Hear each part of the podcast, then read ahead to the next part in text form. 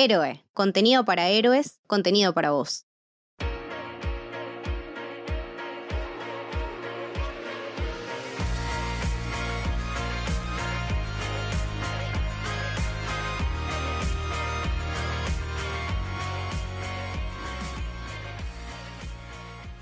Bienvenidos y bienvenidas al Camino del Héroe. Mi nombre es Lucas y estoy con Camito. Hola, ¿qué tal? Y hoy vamos a hablar de The Boys. los pibes. Los pibes, exactamente. Los pibes. Sí, sí, sí. Temporada 2. Recuerden que tenemos el episodio que grabamos.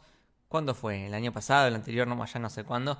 Pero veníamos una gran, gran primera temporada y esta creo que estuvo totalmente a la altura. Hay cosas que incluso me gustaron más. Y uno de los grandes, grandes aciertos es la introducción del personaje de Stormfront, me parece. Sí, absolutamente, absolutamente. ¿Cómo está esta táctica de que la hicieron entrar, no? Yo me acuerdo que los primeros capítulos decía, ay, bueno, por fin una mina que le pone los puntos a bot y que no se come ninguna. Bueno, te Sí, cuento que claro. es una recontra nazi, o sea. Es- me, me pasó exactamente eso. O sea, cuando entró, que se la veía como bastante canchera, con las redes sociales, que era bastante frontal. Y lo más importante que se, se planteó al principio como alguien a, a quien Homelander le caía mal, ¿no? Recordemos Homelander es como el gran villano de la serie. Y entonces ahí es como que, ah, mirá, qué copado este personaje de Stormfront, que capaz se terminan peleando Stormfront con Homelander. Claro, quizá tenemos una No. nueva heroína inesperada, bueno. Resultó ser alta nazi. Ni más ni menos que una alta nazi.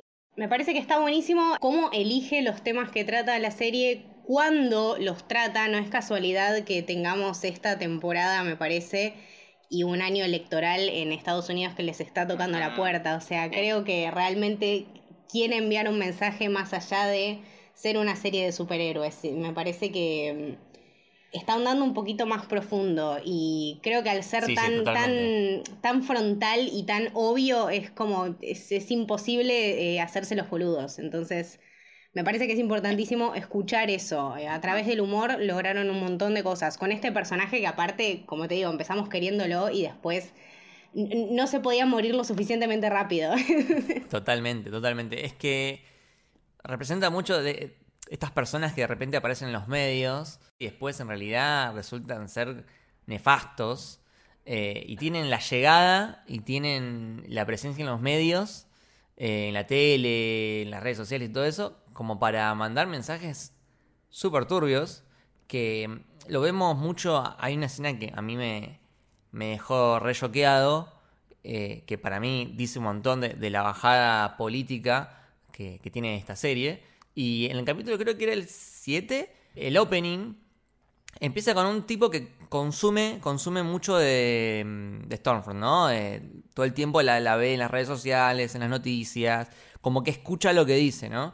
A tal punto de que llegó como a hacerse una especie de fanático o de, digamos, entender el verdadero mensaje que estaba pasando Stormfront, que era como un mensaje demasiado nacionalista y... Nacionalista, Sí, discriminatorio, un poco antisemita, o sea, como que las tenía todas, digamos. Bastante Exactamente, racista y- también, no zafaba de nada. ¿Qué, qué se le pone en la cabeza a este tipo? Y se le instala que el, el cajero del supermercado de la vuelta de su casa es un supervillano. Flashea eso, le pega un tiro, el chabón obviamente no era, y nada, no lo podía creer, pero el chabón estaba segurísimo que era un supervillano, el cajero del supermercado, creo que o indio o árabe. eh, todo ese mensaje que, dio Stormfront en, la- en las redes sociales y en los medios llegó a la cabeza de esta persona y de ideología pasó a una acción, ¿no? Y eso es algo que lo vemos a diario. Pero por supuesto, chicos, lo, lo estamos viendo desde la época de Hitler. O sea, esto no Claro. puede ser más claro. Todas las cosas que son hiper peligrosas eh, y consumidas en masa, eh, todas terminan en una tragedia. O sea, ya, ya nos pasó una vez y ahora lo están haciendo muy claro y muy específico, graficándolo aparte con lo que es eh, jugar con los cómics, con el gore, eh, con la exageración, pero la esencia de la información está ahí. Sí, sí. A ver, pongo un ejemplo bastante concreto. Eh, hace, hace poco, en acá en Argentina, eh, una...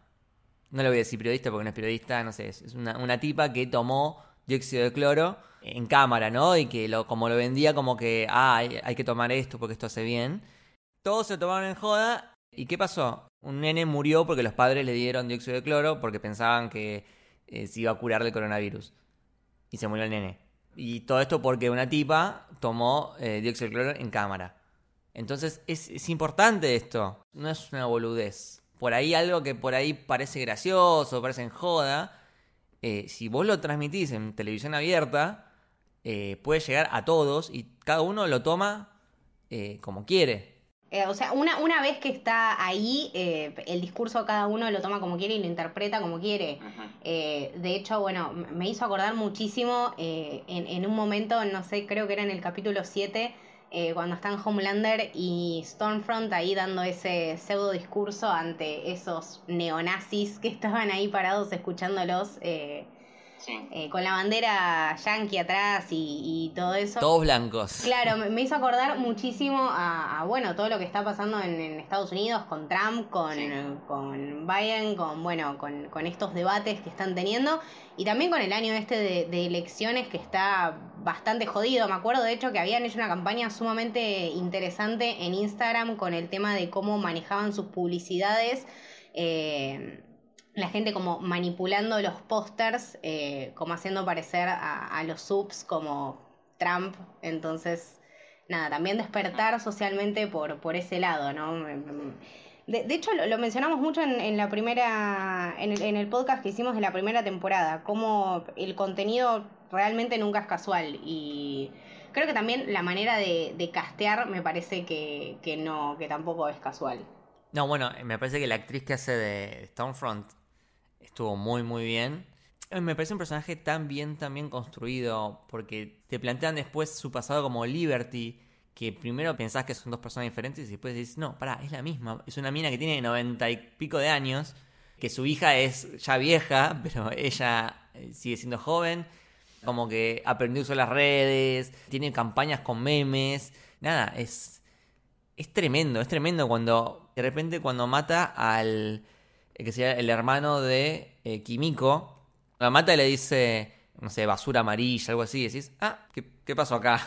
Sí, o sea, se le vio la hilacha y ahí todos empezamos como a atar cabos, ¿no? Me parece que a partir de ahí también eh, se arma todo un tema con este, o bueno, eh, Stormfront y Homelander, la relación está hiper rara y egocentrista que tienen, es muy zarpado porque eso de los egos y los superhéroes y lo que los excita y las relaciones que mantienen me parece súper, súper importante. O sea, son los dos claramente muy inseguros y necesitan sentirse tan valorados todo el tiempo que se buscan ellos eh, y buscan también el cariño de la gente, ¿no? O sea, creo que también Homelander cuando la vio a ella se sintió súper desplazado y súper inseguro porque, primero porque era una mujer y de hecho, bueno, todo el tema este del girl power que lo vemos súper explotado esta temporada y me parece que es brillante mal el, uso de la exageración de los, de los no estándares o lo que la gente quiere consumir.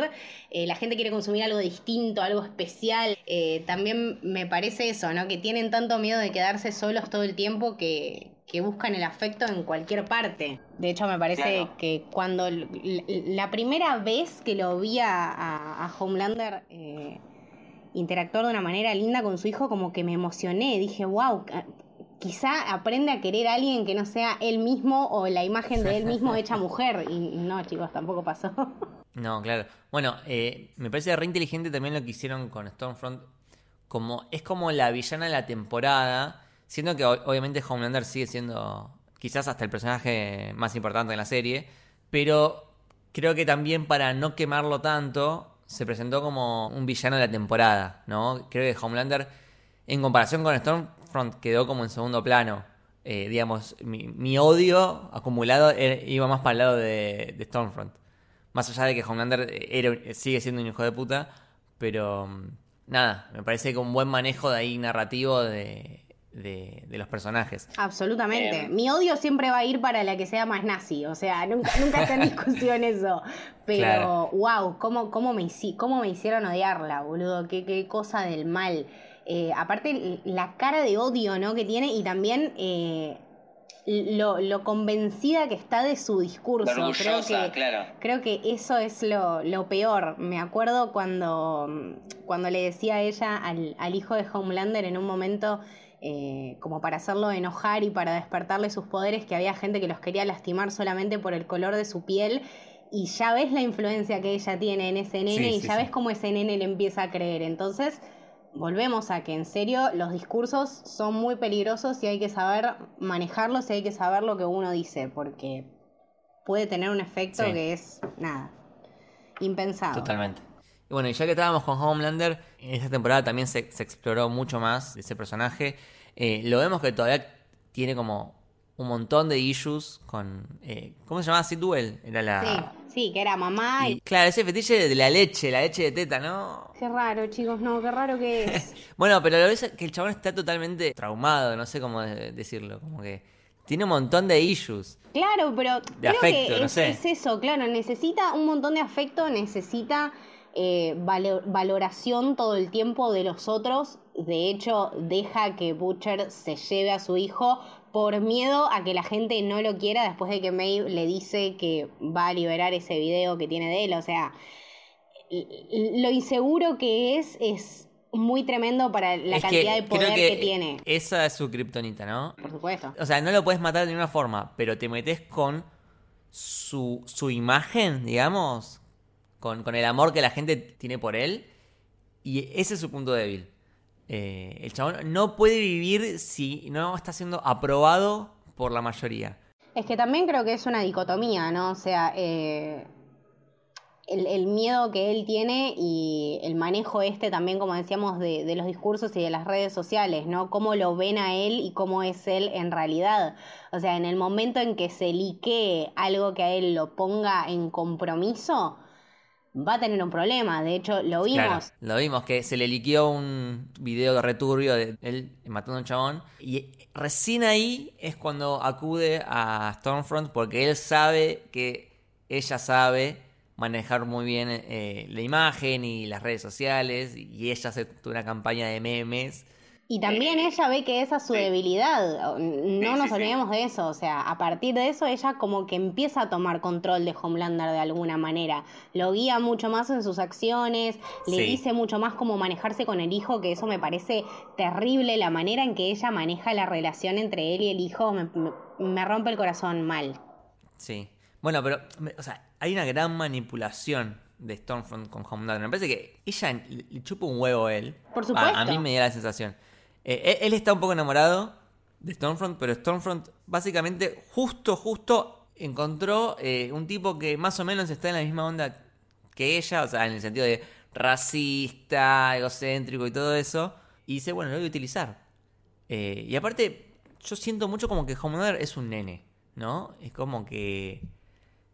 Lo, siento así, es caprichoso, tiene sus, sus berrinches, eh, tiene un complejo de Edipo zarpado. De hecho, creo que eh, se va explicando también mucho él mismo eh, en la temporada, ¿no? Cuando él se sienta con el hijo a charlar sobre sus poderes, que él le dice, bueno, pero yo te quiero ayudar porque no quiero que vos estés solo con todo esto. Él también le cuenta de cierta manera lo que fue para él lidiar con sus poderes. Dice, la gente no me quería tocar y no me quería ayudar porque me tenían miedo, entonces yo tuve que aprender a manejarme solo. A ver ahí vamos de vuelta. Eh, me hizo acordar mucho también al episodio que teníamos de Joker y del tema de entender que esto no es una justificación para saber quién es y para saber de dónde viene. Simplemente nos está contando su vida. O sea, a ver, chicos, esto no lo justifica de ser una mala persona, esto no tapa de ninguna manera eh, los defectos que, que pueda llegar a tener. Esto es simplemente para que nosotros tratemos de empatizar, entre comillas, un poco con con, esa parte del personaje y también creo que nos muestra muchísimo el rango actoral que tiene Anthony Starr, me parece que es demencial, boludo, demencial. Actorazo lejos, lejos. Eh, hay algo que lo debatimos en su momento cuando vimos el episodio eh, entre todos en Twitch. Me parece re interesante cómo el chabón plantea algo que un poco tiene razón, ¿no? De que eh, el hijo vive en una gran mentira, ¿no? Todo este barrio falso, eh, donde nada, el chabón solamente está con su madre y nada más, no tiene amigos, no tiene nadie. una especie de Truman Show, más, más o menos, que, o sea, nada, vive totalmente aislado una mentira y eso no es sano. Eh, y, el tipo, Homelander le dice a, a, la madre, va a terminar siendo como yo, porque yo crecí así, crecí en un laboratorio, va a terminar siendo como yo y no quiero que sea como yo. Entonces en un momento el chabón sabe y asume que es un hijo de puta y es una mala persona. Lo entiende, dice, no quiero que sea como yo. Sí, pero de, de alguna manera siempre vuelve a él queriendo a ver, queriendo forjar una mejor versión de él, que me parece que eso también era lo peligroso, ¿no? Y por qué él no se lo podía quedar a su hijo y no lo podía criar como tal. Él no quería que sea un superhéroe distinto que haga el bien. Claro, él lo que quiere es como un Homelander 2.0, ¿no? Eh, él lo ve a su hijo y piensa, esto nació de mí, entonces me pertenece como dijiste vos, es un tipo que es muy inseguro, muy caprichoso, entonces, bueno, no lo puedo tener, pum, lo manipulo y me lo llevo, tomá. entonces... Y se enoja cuando el, el, pibe no puede usar los poderes como los usa él. Ay, chicos, qué terrible cuando lo, tiró del, techo. Ay, no, no, no. Siendo, o sea, no, chicos. Eso me pareció un montón. Pensé que iba a terminar en cualquier cosa igual, ¿eh? O sea, yo no sé cómo será caerse un techo, pero pobrecito ese niño. Eh, nada, qué jodida que la tiene ese pibe, ¿eh? Qué, futuro siniestro, papito, querido, no puede ser. Sí, sí, sí. Em, bueno, y otro de los personajes que me resultó interesante en esta temporada fue Miv. Siento que en la primera temporada como que no participó tanto, y acá sí veo que apareció varias veces. Pero siempre que le piden ayuda es como que no hace nada, ¿no? Eh, ella odia Bot, o sea, realmente lo odia, pero prefiere, no sé, bajarse una botella de whisky o garcharse dos tipos o llorar en la cama a, solucionar las cosas. Claro, siento que eh. necesita algo que la despierte, ¿no? Me parece que es eso. Igual en el último capítulo está bastante bien. Claro, bueno, a, eso iba. Más allá de todo esto, fíjate que apareció varias veces, en, el 7 apareció una vez, y en el, en el 8 apareció dos veces, las dos veces a, salvar el momento. Es como que aparece, aparece la nada siempre. Eh, pero bueno, me gustó mucho eh, ese, arco que tuvo con la novia, eh, con todo el tema LGBT, de cómo Bot como que la usó simplemente por su, sexualidad, ¿no? Como que, ah, bueno, LGBT vende, usémosla. Y no podés ser bisexual, o sea, tenés que ser lesbiana. Y ella le decía, pero no soy lesbiana, soy bisexual. No, no, tenés que ser lesbiana. O sos lesbiana o sos... A mí me sirve eh, económicamente que seas lesbiana. Y ya hicimos una película con esto. Claro, la gente entiende más que seas lesbiana y que no que seas bisexual. Chicos, a ver, eh, todas, absolutamente todas las, sexualidades son eh, válidas. Eh, que creo que también eso es importantísimo porque realmente muestra cómo afecta a una persona.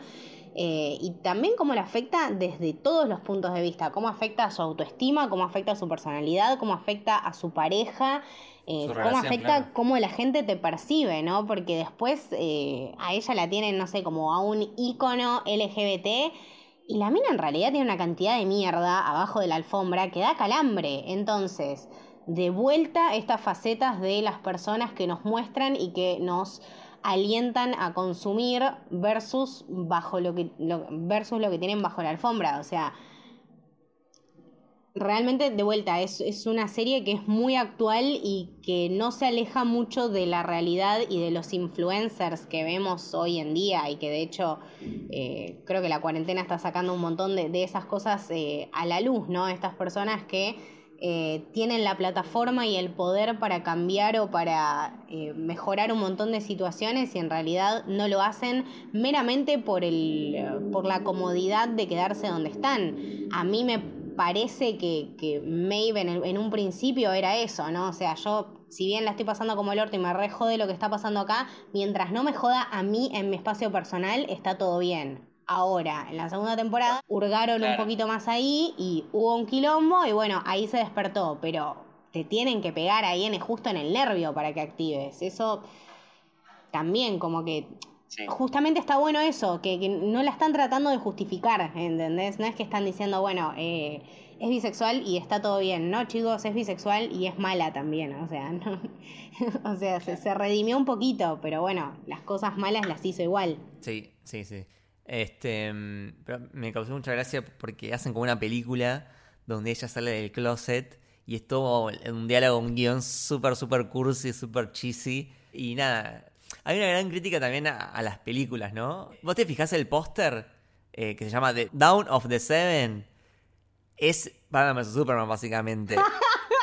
Muy o sea, ves el post, o sea, ves la, la, la, paleta de colores. Eh, entonces, hay como varios palitos a, a, DC, pero también hay varios palitos a Marvel, ¿no? Por ejemplo, eh, la famosa escena de Endgame, donde están todas las chicas eh, hay, un, chiste buenísimo que básicamente dice, dice el mismo diálogo. Girls get it on. Sí, sí, sí, No, girls get it. No sé, no, ni me lo acuerdo ya, pero es sumamente ridículo y está muy bien hecho. Es absolutamente acusador.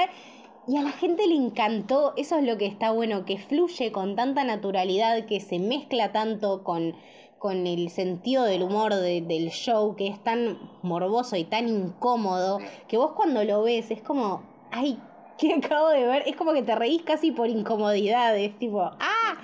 no, lo, más divertido es que si bien hace una crítica a esa escena de Endgame en la que se juntan todas las chicas, después lo termina haciendo en el último capítulo, donde se juntan las chicas y, y patean a la nazi, que es una gran, gran escena una de las mejores de las series y está buenísimo. Es mejor que la de Marvel, chicos. Yo lo lamento muchísimo. Endgame Shot, sé que nada, sos un montón de cosas en mi vida, pero la pelea de las chicas es lejos mejor, tipo tres superheroínas pateando una nazi que, no sé, 800 pibas eh, yendo a pelear con Thanos. No, es más parecida a la de Infinity War, que esa está buenísima. Esa sí que está buena, sí, sí, sí. Pero bueno, nada, la gente no se acuerda de las cosas buenas, la gente se acuerda de las cosas malas. Lucas, vos tenés que acordarte de eso. Eh, nada, esta escena, esa pelea me parece increíble, extrema mal. Eh, porque aparte, volvemos a esto, ¿no? Lo, dejan ridículo y a la vez es como que se autodejan ridículo, pero está buenísima la escena, como no sé, es nada, es un éxito tras otro, me parece. Sí, sí, sí, totalmente.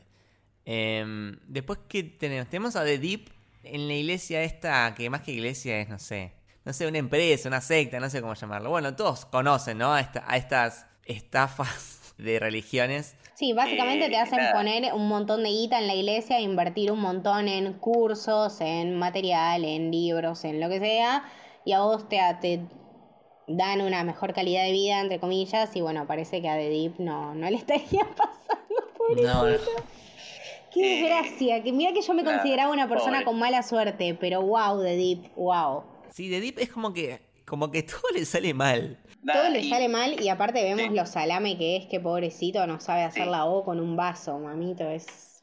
Pero en un momento, vos sabés que en un momento me gustó porque hacen un análisis de su persona y cómo sus complejos, que, él tiene un complejo con su cuerpo, ¿no? Él tiene como estas branquias, en, el cuerpo que él las esconde siempre. Sí, branquias en el pecho, como que le dan cosas. Claro. Y está completamente complejizado con eso. Eh, como que él exterioriza ese complejo que tiene con las mujeres. Por eso las trata mal, las acosa, se quiere mostrar superior y todo eso. Me parece que está, está bueno ese análisis que hicieron como de cómo el chabón está afectado por, su propio cuerpo. Sí, sí, por eso, de vuelta, es eh, lo mismo que con Homelander y con la historia que contó, ¿no? Me parece que está mucho esto de eh, volver a los personajes a, sus raíces y mostrarte, bueno, qué es lo que está pasando mal como para que no pase. Eh, pero de vuelta, no trata de, de, justificarlo. No justificarlo, sino nada, explicando la psicología detrás de eso. Nada, y después también lo tienen como un cierto además de que tratan toda esta problemática, eh, me parece que también está un poco como comic relief o no sé eh, ahora cómo van a resolver este tema de la iglesia. Me parece que es un buen tema para, para meter en la temporada, eh, pero que hasta el último capítulo como que yo no sabía a dónde iba. Es tipo, estaba como media perdida. Bueno, más allá de los personajes, está, está bueno repasar. Sobre todo a mí me llamó la atención el último tramo de la temporada, ¿no? Creo que fue un aumento. Los primeros como que sentí como que venía medio lento y los últimos fueron tremendos, tremendos. Desde el 6 con esta, esta institución que para mí son como los New Mutants, ¿no? Que bueno, los tenían a todos en sus celdas, pero fue muy divertido porque tenías como un montón de personajes con diferentes poderes. Tenías, por ejemplo, al que vomitaba ácido. Ese fue tremendo. Eh, que encima se termina muriendo porque se traga su propio vómito. No, tremendo, tremendo. Em, después tenemos al tipo, digamos, al negro de WhatsApp, ponele. Que tiene un tentáculo ahí polémico. Lo habíamos visto un toque y después más tarde aparece este tentáculo. No, muy zapado. Eso no Qué es. mal gusto, chicos. Es un tentáculo. Yo sabía, Al principio yo pensaba, ah, bueno, es sabía. un tentáculo. Y después decís, pero este tentáculo es medio raro. No, no, no. No, No. es la pija. No, ay, no. Así empieza toda la película de terror. Qué desgracia, chicos, la puta Dios madre. mío, Dios Nada, mío. bueno, por ese momento lo compartimos, entonces como que me sentí un poco menos incómoda, ¿no? todo bueno, todo bueno verlo en Twitch. Estuvo buenísimo. Sí. También tuvimos en ese capítulo eh, a un nuevo personaje que yo me cago de risa, ¿no? Porque es un tipo que controla el fuego, ¿no? Que se llama Lamplighter. Que el actor es el de Iceman. O sea, el de Iceman de los X-Men. O sea, el chabón que tiraba hielo, ahora tira fuego. Ahora tira Es fuego genial. y tiene tipo el peor final posible, pobrecito. El final, bueno, es tremendo eso. Otra escena cuando estaba tipo viendo los videos porno. de los Uy, no, superhéroes. tremendo, tremendo, no. Que después le, le- le dijeron a Huey, lo único que tenías que hacer era, quedarte acá porno". viendo porno y ni siquiera eso pudiste hacer. Pobrecito. Bueno, ¿qué onda Huey? Hablando de ¿Qué onda, hablando de Huey? Huey. Lo vi ahí como No hizo nada, no Huey. hace nada, Yo Huey. lo Todo lo que siento hace como lo que- hace mal. La concha de tu madre, Huey. El único momento que rescato es cuando le, le- le corta la mano a, a Limelighter y lo usa como para entrar a las puertas. Que como que, y la mina le dice, ¿tenés una mano? Sí, eso es muy bueno, es verdad. Pero sí, no, siento que... El problema con Huey es que su personaje está dado en torno al de Annie, ¿no? Como que no hay un personaje de Huey. Es como que siempre está dependiendo... O la relación de Huey con Butcher. O de Huey con Annie. Pero como que él solo siento que no es nadie. También es un poco la característica de ese personaje, ¿no? Se supone que es un personaje que no tiene personalidad. Que no sirve para nada. Que es, es medio bobo, ¿no? Se supone que esa es la idea del personaje. Pero nada, siento que no, no hay ahí algo, una evolución o algo así. Sí, sí, eso, eso Nada. me pasó. em, me pasó. Sí, que lo veo ahí como medio. La, la, la única parte donde tuve miedo fue esa vez que le entró un pedazo de vidrio muy extremo. em, en el pecho que tipo Sí, me preocupé sí. mal, la pasé re mal, chicos, no la quiero pasar nunca más mal así. Yo a pesar de todo lo quiero, es como que, a ver mi amor, ¿qué podés hacer bien? Mos- mostranos, mo- hace una gracia, ¿entendés? O sea, todavía lo, le- lo aliento hasta que llega, chicos, el último capítulo de la segunda temporada y Huey todavía no se da cuenta que no puede confiar en la gente que pertenece a las instituciones. Chicos, todavía no aprendimos. O sea, se va a meter en un flor de quilombo. Hablemos de eso. En realidad, hablemos, vayamos un poquito antes. Y hablemos para mí el mejor momento, quizás de toda la serie. Este momento en, en el Congreso, es como un, un juicio. Habían conseguido, después de todo el quilombo que hicieron, habían conseguido una persona que testifique contra Bot. Va a testificar y ¡pop! Le explota la cabeza. Y dices, no. ¿Qué está pasando? Y, y ni siquiera tipo está ahí Homelander y, y Stormfront que no entienden nada. Ahora viene mi pregunta. ¿Quién hizo reventar esas cabezas? Bueno, acá tenemos un tema. Gracias. Porque a, a mí me, hace- me hizo un poco confundir esto. En el capítulo anterior, en el sexto, eh, habíamos visto eh, una de estas X-Men, la pelada, Cindy que se llamaba, que tiene el poder de la telequinesis, ¿no? En medio Jean Grey. Y uno de los- una de las cosas que hace es explotar a uno, ¿no? La- le explota totalmente, o sea, el, cuerpo entero. Entonces yo me quedé como que, bueno, la, la- tipa que explota gente. Después vino este escena en el capítulo 7, en el final, que fue tremendo, y, ahí yo dije, bueno, debe haber sido esta Cindy. Habíamos visto también al principio, del eh, al principio de la temporada, no me acuerdo en qué capítulo, creo que en el segundo, donde también a uno le explota la cabeza y queda ahí sin resolverse. Entonces, a todo esto yo pensé que era Cindy, y al final del octavo nos damos cuenta que era otra persona. Tenemos esta eh, Victoria Newman que tiene el poder de, explotar cabezas. Está raro en el sentido de que es un poder bastante parecido al de Cindy, así que no sé qué, habrá ahí. Capaz que el de Victoria es específicamente explotar cabezas y el de Cindy es más como telequinesis. Eso no me ha quedado del todo claro, eh, pero sí tenemos claro que esta Victoria tiene algo eh, entre manos es raro porque ella está del lado en contra de Bot, ¿no? Eh, ella está haciendo todo lo posible para hundir a Bot. Pero las cosas que hace, explotando las cabezas, es a favor de Bot. O sea, no, sé si realmente ellos nos quieren eh, plantar esta semilla de confusión o realmente está mal explicado. Espero que sea lo primero. Em, lo que está claro es que la tercera temporada va a ir por ahí, ¿no? Porque Huey va a empezar a, trabajar con, esta persona, así que seguramente vamos a ver qué, va a pasar ahí, pero no sé si esta chica eh, es parte de bot y es una especie de infiltrada, como que los chavales compraron a la, persona que les está haciendo su propio juicio, o quizás simplemente es una tercera pata donde tendrá sus propios motivos. Se nota que, va a haber como una especie de, elección eh, en, la, tercera temporada, una, campaña política o algo así, porque ya se veía como carteles con, el nombre de ella. Sí, yo, el, bueno, el, capítulo salió el jueves. Eh, yo lo vi el viernes y el jueves estaba tan, no sé, como tan consternada porque no lo había visto, que me fui a dormir y soñé que eh, en el último capítulo Homelander eh, se postulaba presidente. Así que... Bueno, yo también flashé con eso en un momento. ¿eh? Para mí, en el futuro de la serie lo vamos a tener como una especie de dictador. O de... Nada, para mí lo, van a llevar tanto al extremo al tipo que... Va a decir, a la mierda todo, tomo el poder y listo. Ahora, Así que nada. Eh, a Stormfront ya la damos como por finalizada. Bueno, eso es otra cosa. Ah, porque em, no la vimos morir, o sea, la vimos así toda a lo Anakin Skywalker en el...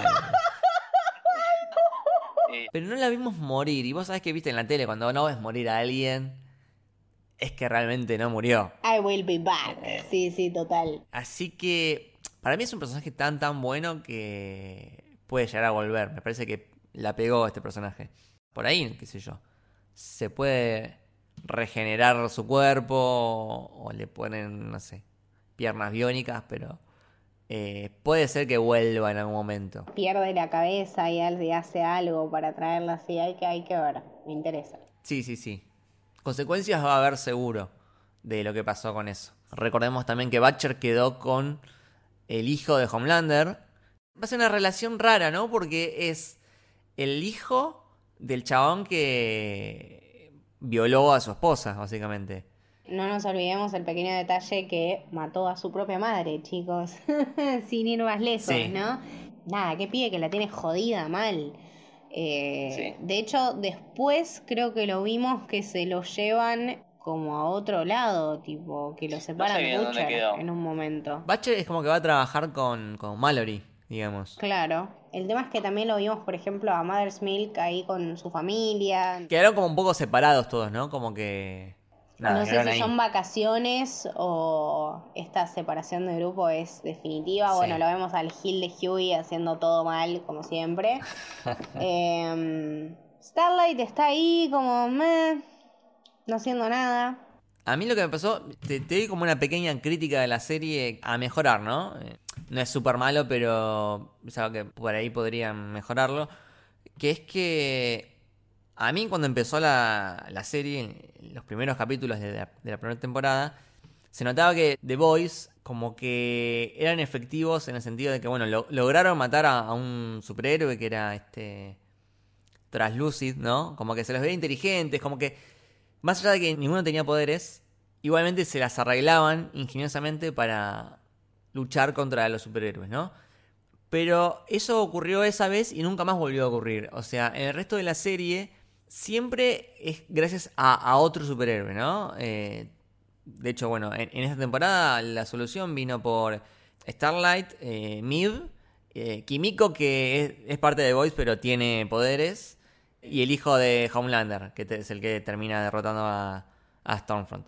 Entonces, o sea, toda la solución vino de la gente con poderes. De hecho, Frenchy y Mother's Milk en el último capítulo no hicieron absolutamente nada. O sea, no hicieron nada, nada. El, el capítulo, el 8, empezaba como que tenían un plan de que, bueno, a Stormfront le damos con los rayos de sónico de no sé qué, a Noctámbulo le damos con el maní que es alérgico, eh, como que tenían un plan armado y ahí me emocioné y dije, ah, bueno, acá van a matar a todos, pero después no. Entonces me, falta como eso, me falta como que The Voice empiecen a inteligentemente ser un poco más efectivos y arreglárselas sin poderes, ¿no? Pues siempre están usando o a Starlight o a mí o a Kimiko o a el que tira fuego. Nada, siempre están como con ayuda de, superhéroes. Y la idea de la serie, me parece a mí, es que se la rebusquen para que simplemente siendo The Boys, o sea, siendo los muchachos, o sea, lo más genérico que existe, eh, puedan hacerle frente a los superhéroes. Esa es como mi, mi pequeña crítica. Sí, sí, sí, sí, estoy, estoy de acuerdo. De hecho, em, mi crítica también iba por ese lado, como que aprecié mucho el momento que tuvimos en, en uno de los capítulos de Frenchy, como que vimos su historia. Sí, bueno, eso me reinteresa pero me molesta mucho también que esté muy atado a Kimiko, ¿no? y a como, bueno, hacer todo en torno a ella y amarla a ella y entenderla a ella y hacer que ella le enseñe su lenguaje de señas. No sé, querido, eh, prendeme fuego algo, pegale un tiro a alguien. Sí, estoy de acuerdo, ¿eh? Como que estuvo muy, muy pegote con, con Kimiko y... Nada, más allá de, de, ese, de esa backstory que tuvimos en un momento, no, no se desarrolló mucho más. Y Mother's Milk, parecido, en un momento cuenta algo de su pasado, cuando se encuentran con la tipa esta que le cuenta la historia de Liberty. Ahí cuenta algo, pero después nunca más se desarrolla. No, por eso, me, parece como que entiendo que quizá esta fue una temporada de transición y que la necesitamos para lo que es la tercera y quizá en la tercera como que exploremos más estos personajes, pero me parece que es importante darles un peso, porque siento que... Eh, no sé si es la figura de Anthony Starr que, que, los bloquea. Es que termina siendo más que The Voice, termina siendo The Seven, básicamente. Porque el peso de la serie viene por. O sea, me interesa mucho más la historia de Homelander o de Mib o de, de Deep que la de. No sé, eh, Mother's Milk. Claro, pero eh, yo quiero ver eso, ¿entendés? La única que vimos, por ejemplo, era la de la de Butcher, que tenemos este tema del hermano, como que él tiene una fibra sensible con eso, lo tuvimos que reencuentro con el padre, zarpado, chicos, oh my god, ese reencuentro increíble. Em, pero que de vuelta, como que se queda ahí, ¿viste? Siempre le falta cinco para el peso. Como que entiendo que Butcher es malo porque su papá lo maltrataba. Ahora mostrame otra cosa, de otra persona, ¿entendés? Eh, lo vi a Huey medio perdido, como que necesito que le demos un poco más de atención a, a The Voice, exacto, como, como decías vos. Sí, sí, sí, totalmente. Pero bueno, creo que eh, la temporada estuvo buenísima. Sí, por supuesto. Eh, necesito ya la tercera, o sea, ya. No sé cuánto tendremos que esperar. Y no sé, pero un año seguro y a mí me súper angustia esto más acordar a Mandalorian y lo mal que la pasé, tipo, todo este año. Decí que este año fue en pandemia, entonces como que no contó mucho y se me hizo un poco más corto y más largo en ambos sentidos. Eh, pero realmente tengo ganas de ver una, una tercera temporada. Me parece que hay que seguir manteniendo eh, esto de sacar un episodio por semana me parece que ayuda muchísimo. Sí, totalmente. Te da tiempo en esa semana a, verlo más o menos a tus tiempos y debatirlo, discutirlo, analizarlo, procesarlo y recién ahí llega el, siguiente episodio. Yo estoy a favor siempre de que sean semanales.